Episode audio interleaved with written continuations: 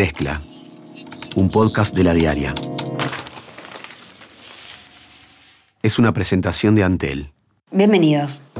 En la mezcla de hoy hablamos sobre el impacto ambiental de la instalación de la segunda planta de UPM en Uruguay.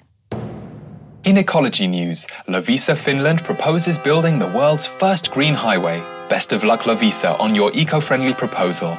May all our travels be carbon neutral for a healthier planet. Helsinki is another city that's leading the world in beautiful design and eco friendliness. In 2012, the city was named the World Design Capital due to its sustainable developments, complex and green energy systems, and its efficient public transportation systems. We've come all the way to the forests of Finland to look at sustainable forests like this one. This one, this one, this one, this one,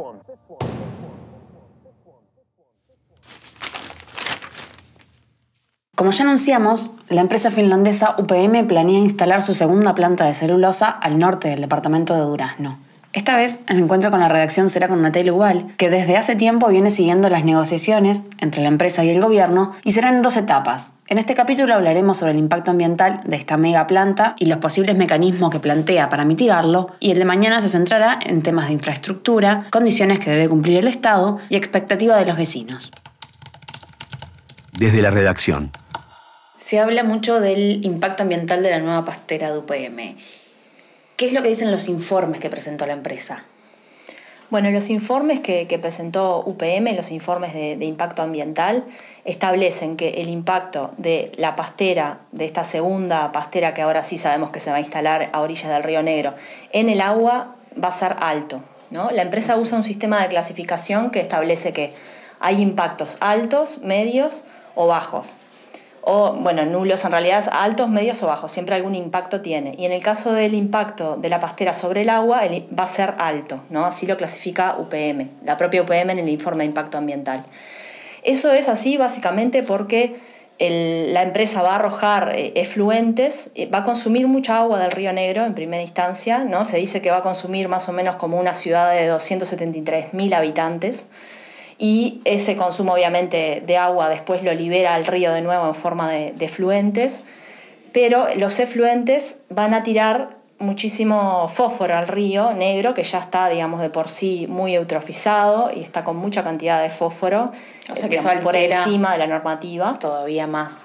El, el, ecosistema, que es un ecosistema bastante particular del río negro porque tiene represas y los embalses también favorecen la eutrofización del río y la concentración de fósforo.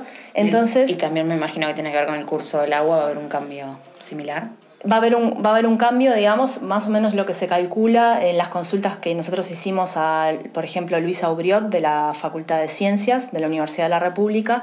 Él nos decía que la, el impacto, digamos, en términos del de, fósforo que va a depositar la planta en el río es equivalente a lo que sería que todas las ciudades, aguas arriba de donde estaría ubicada la planta, arrojaran sus efluentes al río sin ningún tratamiento, o sea, en caños directamente al río. Ese es el impacto eh, equivalente, digamos, ¿no? Como si todas las ciudades, aguas ar arriba del río Negro, arrojaran sin tratamiento sus efluentes. Es una equivalencia que, que, que proponía Auriot. Y, y, obviamente es un impacto importante, la propia empresa lo reconoce. ¿Y se han pensado mecanismos que mitiguen este impacto?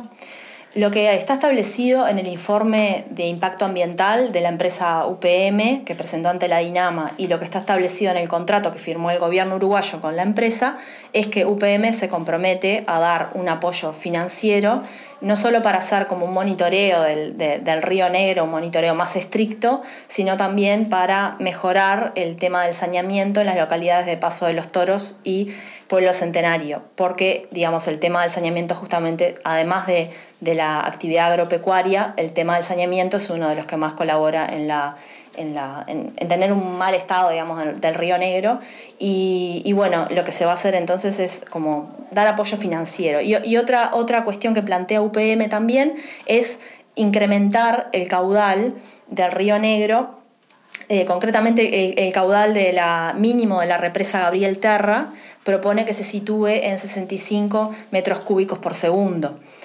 Eso eh, el gobierno uruguayo ha sostenido que en realidad no está obligado a eso, eh, sino que es una propuesta de la empresa y que no quiere decir que lo vaya a hacer, pero bueno, la empresa lo que propone básicamente es que haya más agua circulando para que no haya tanta agua estancada, que haya mayor volumen de agua y que de alguna manera eso mitigue la contaminación.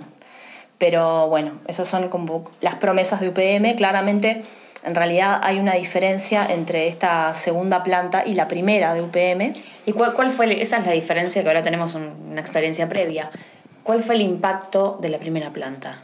El impacto de la primera planta, y ahora vamos a hacer las distinciones porque no, no, se puede hacer una extrapolación así automática entre lo que fue el impacto de la primera y lo, de lo que sería el de la segunda. En primer lugar, porque la planta es muchísimo más grande, esta segunda que se va a instalar sobre el Río Negro, es, se, habla que es la planta más grande, una de las más grandes del mundo, y además, en segundo lugar, porque el ecosistema es distinto, porque el Río Negro eh, es, es, un río con un volumen, un caudal de agua muchísimo menor y por lo tanto el impacto de la contaminación es mayor, entonces no, no se puede extrapolar. Pero sí, en realidad, UPM se podría decir que tiene un desempeño ambiental de su primera planta aceptable o por lo menos que cumple con la normativa en general.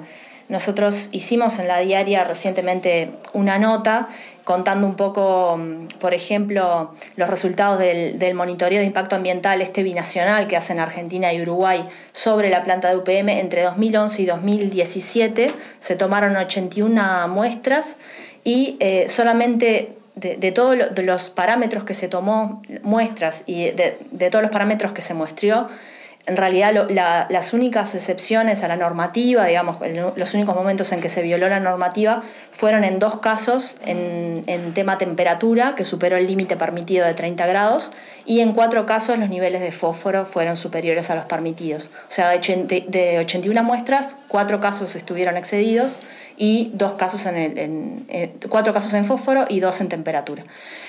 Eh, digamos, eh, no es un exceso permanente, es un exceso puntual, claro. Y después hay monitoreo, por ejemplo, de los peces, que fue algo que se habló mucho cuando se empezó, se pensó en instalar la primera planta y hubo las primeras oposiciones de movimientos ambientalistas en Argentina.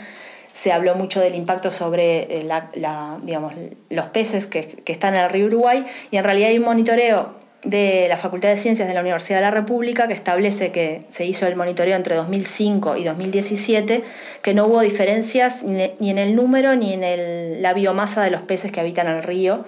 Ese es un poco eh, el, panorama el, el, panorama general. Pero claro, no es lo mismo, eh, ni cerca, entonces no se pueden usar esos resultados ambientales de la primera planta para decir que la segunda no va a tener impacto. De hecho, la propia, como decía, la propia empresa reconoce que el impacto va a ser muy alto va a ser alto en la calidad del agua del Río Negro. Y, y lo que propone son medidas de mitigación, que bueno, hay que ver qué, qué resultados tienen, ¿no? Pero eh, el, lo hecho, el hecho, lo cierto, digamos, es que la empresa reconoce que el impacto va a ser alto. Hay mucha gente que vive del Río Negro porque pesca ahí y sobre todo los pescadores artesanales que se iban a ver afectados o que entendían que se podían ver afectados. Y después había gente también escéptica que me llamó la atención porque había mucha gente que realmente pensaba que era toda una mentira y que nunca se iba a instalar la planta en, en la zona. Gente que tiene expectativas negativas ¿no? de cómo puede impactar. El Río Negro ya está en un estado que, que por ejemplo, el, el tema del turismo ha marmado muchísimo en Paso de los Toros, porque la gente ya no se puede bañar en el río ya la gente de la zona no se baña porque dice que bueno, te genera infecciones a los oídos, ¿no? problemas estomacales, problemas en la piel, por el tema de las cianobacterias que ya existen, ¿no? Uno, existen todo el año además. Nosotros, eh, los que vivimos en Montevideo, digamos, tuvimos ese problema ahora en el verano, pero la gente de la zona, por ejemplo, en Paso de los Toros y a esa altura del Río Negro, no se puede bañar hace años ya, ¿no? Y, y, bueno, hay también como mucho temor de que puede llegar a generar eh, la planta de, de UPM en, en, el Río Negro. En ese ecosistema. Sí. Ya en problemas. Sí. La Conferencia Episcopal del Uruguay, que reúne a los obispos de todo el país, se distanció de supuestas afirmaciones que llamaban a votar el próximo 4 de agosto para convocar el referéndum para derogar la ley trans. Según publicó Montevideo Portal, esto surgió porque en redes sociales circulaba un artículo que se atribuía a la Iglesia Católica que llamaba a votar por el referéndum. El cardenal de Montevideo, Daniel Esturla, no firmó la recolección de firmas para convocarlo, aunque dijo que no estaba de acuerdo con la ley. La organización Amnistía Internacional se expresó en contra de las modificaciones constitucionales que impulsa el senador Jorge Larrañaga. En un comunicado, cuestionó el enfoque punitivo y de militarización sobre la seguridad, ya que entiende que se debe cambiar por un enfoque respetuoso por los derechos humanos. Amnistía plantea que la reforma propuesta por Larrañaga contradice los estándares internacionales de derechos humanos que Uruguay debe observar, que exigen que el uso de fuerzas militares para la seguridad interna sea excepcional y bajo claras limitaciones. Sobre la propuesta de habilitar los allanamientos nocturnos, Amnistía asegura que jueces penales uruguayos han declarado que no creen que este tipo de procedimiento impacte en el combate al narcotráfico. Y además explican que aumenta la probabilidad de enfrentamientos armados, poniendo en peligro a los vecinos. Hasta aquí la mezcla del 25 de julio. Conducción, Débora Quirin. Edición, Andrés Nudelman. Producción, María Natalia Rodríguez. Mezcla, un podcast de la diaria. Sumate a nuestra comunidad.